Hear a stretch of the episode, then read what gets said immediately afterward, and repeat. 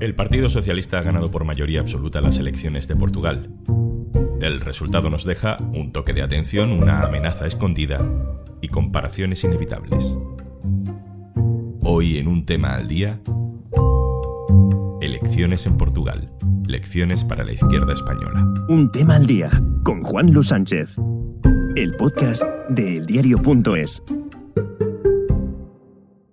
Una cosa antes de empezar. Este podcast cuenta con el apoyo de Podimo. Gracias a los suscriptores de Podimo puedes disfrutar de este programa de manera gratuita.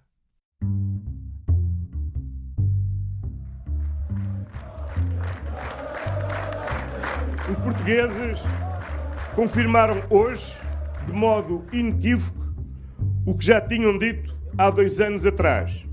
Desejam um governo do PS para los próximos cuatro años. Ya tenemos resultados en las elecciones adelantadas de Portugal. Antonio Costa seguirá siendo primer ministro. Al socialista le ha salido muy bien el adelanto de los comicios para solucionar la crisis con sus socios parlamentarios a la izquierda del Partido Socialista. Vamos a analizar los resultados y las claves. Primero saludo a Javier Biosca, que ha seguido estas elecciones en el diario.es. Hola, compañero. Hola, Juan, ¿qué tal? Vamos a recordar por qué ha habido elecciones en Portugal, porque no tocaban. ¿Por qué se han adelantado? Bueno, se convocaron elecciones anticipadas porque los que eran los socios del Partido Socialista, es decir, comunistas y el bloco de izquierda, votaron en contra de los presupuestos para el próximo año. Y hay que tener en cuenta que son unos presupuestos especialmente importantes porque son los que van a gestionar los fondos de la Unión Europea. Vamos a fijar los datos. ¿Qué resultado definitivo tenemos en estas elecciones? Bueno, tenemos en primera posición, como bien decías, al Partido Socialista, que ha conseguido 117 escaños, uno más justo del que marca la mayoría absoluta, y lo que supone un aumento de 11 eh, diputados respecto a 2019. En segundo lugar está el PSD, que es el conservador, y que ha obtenido un 27,8% de los votos y se queda con 71 escaños, pierde 6. Otra sorpresa de la noche es la tercera posición de Chega, que es el partido de extrema derecha, que pasa de un diputado a 12. Iniciativa Liberal, que es otro partido conservador también, que consigue 8 diputados y solo tenía uno en la anterior legislatura. Y los grandes perdedores, que son el Bloco Izquierda y la alianza entre comunistas y verdes, que obtienen el Bloco Izquierda 5 escaños y comunistas 6. Una de las grandes dudas era a quién le iba a echar la culpa el electorado de ese adelanto electoral, de esa crisis de gobierno. Visto los datos, claramente Antonio Costa ha ganado ese pulso del relato, ¿no? Totalmente, los grandes perdedores son estos dos partidos de izquierdas que pasan de tercera y cuarta fuerza en el Parlamento a quinta y sexta.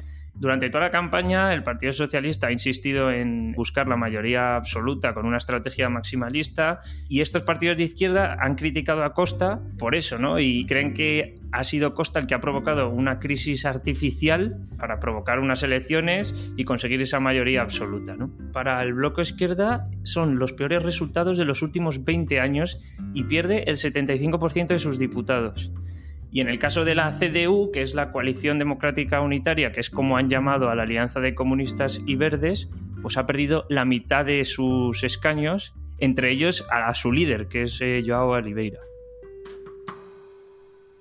Dame un segundo, Javi, porque no podemos seguir haciendo como que no hacemos comparaciones inevitables, ¿no? Vamos a hablar de cómo se ha percibido en España ese resultado electoral en Portugal. Para eso Saludo a mi compañero José Precedo. Hola, José. Hola, ¿qué tal? Han pasado ya unas horas. ¿Cómo se ha recibido eh, la victoria por mayoría absoluta de Antonio Costa en los partidos de izquierdas españoles. En el PSOE creen que la vía que ha triunfado en Portugal es la de un gobierno centrado que en un momento dado en el que se detumbaron los presupuestos ha logrado una mayoría absoluta para sacar adelante y gobernar en solitario la pospandemia, con lo que eso representa, también allí en Portugal, con los fondos europeos que también van a recibir después de que se le hayan tumbado los presupuestos.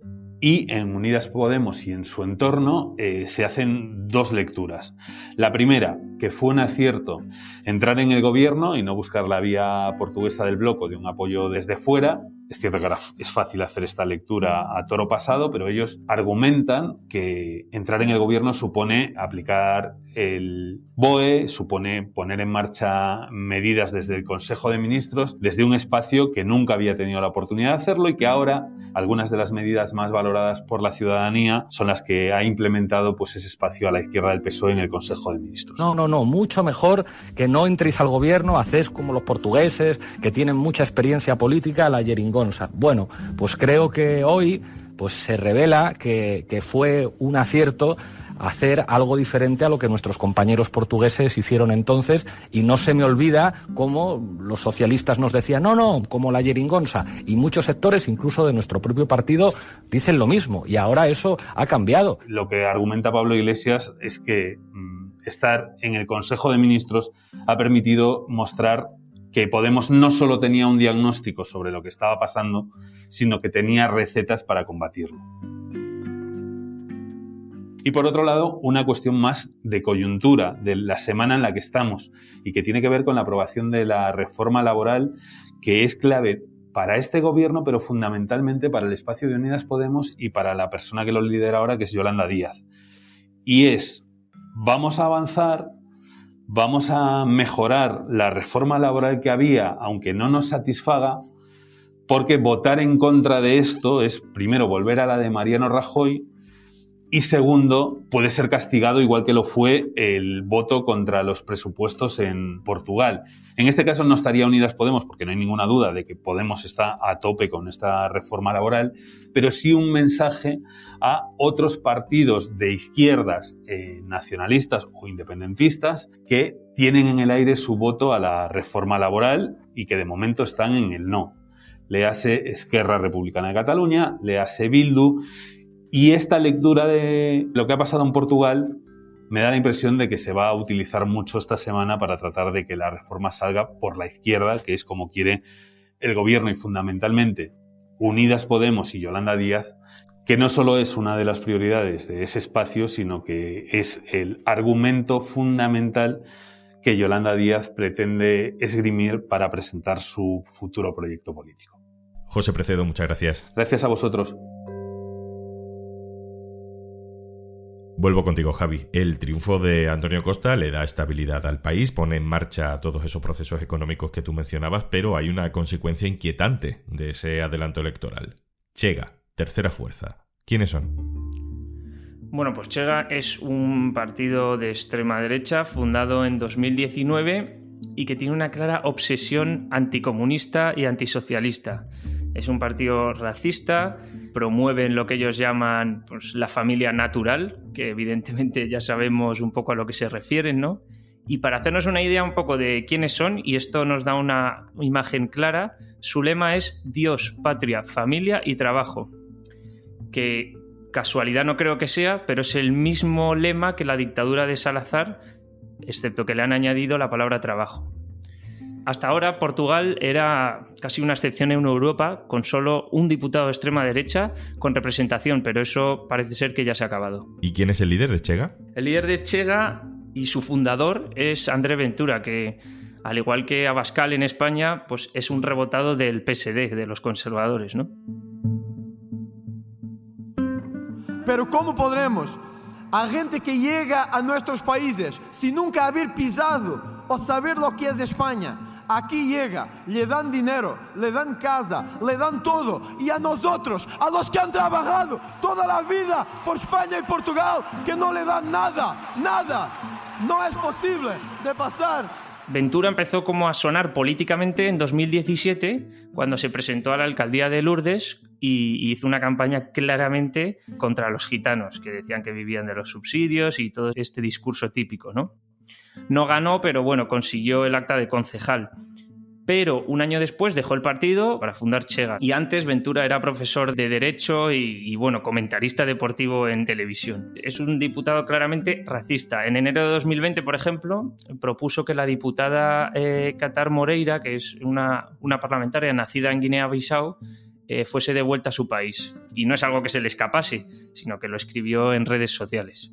Visto los resultados, el Partido Conservador, segunda fuerza, no tiene nada que hacer porque hay mayoría absoluta, pero en todo caso, para que conste, este partido, el equivalente al Partido Popular Español en Portugal, dijo que nunca formaría gobierno con Chega, ¿no? Efectivamente, el actual líder del PSD, que es Rui Río, y que por cierto su dimisión está en el aire ante estos resultados, es una de las personas más moderadas dentro del partido y dijo claramente que evitaría a toda costa eh, gobernar con Chega ¿no? y con la extrema derecha. De hecho, dijo que su apuesta favorita en caso de ganar las elecciones era llegar a un acuerdo con el Partido Socialista para previsiblemente tener una legislatura corta que por lo menos pudiesen aprobar los presupuestos. E incluso dijo que si ganaba el Partido Socialista estaba dispuesto a apoyar a los socialistas y que no tuviesen que depender de estos partidos de izquierda de los que hablábamos antes como el Bloco y comunistas. Javier Biosca, muchas gracias, un abrazo. Gracias Juanlu, hasta luego.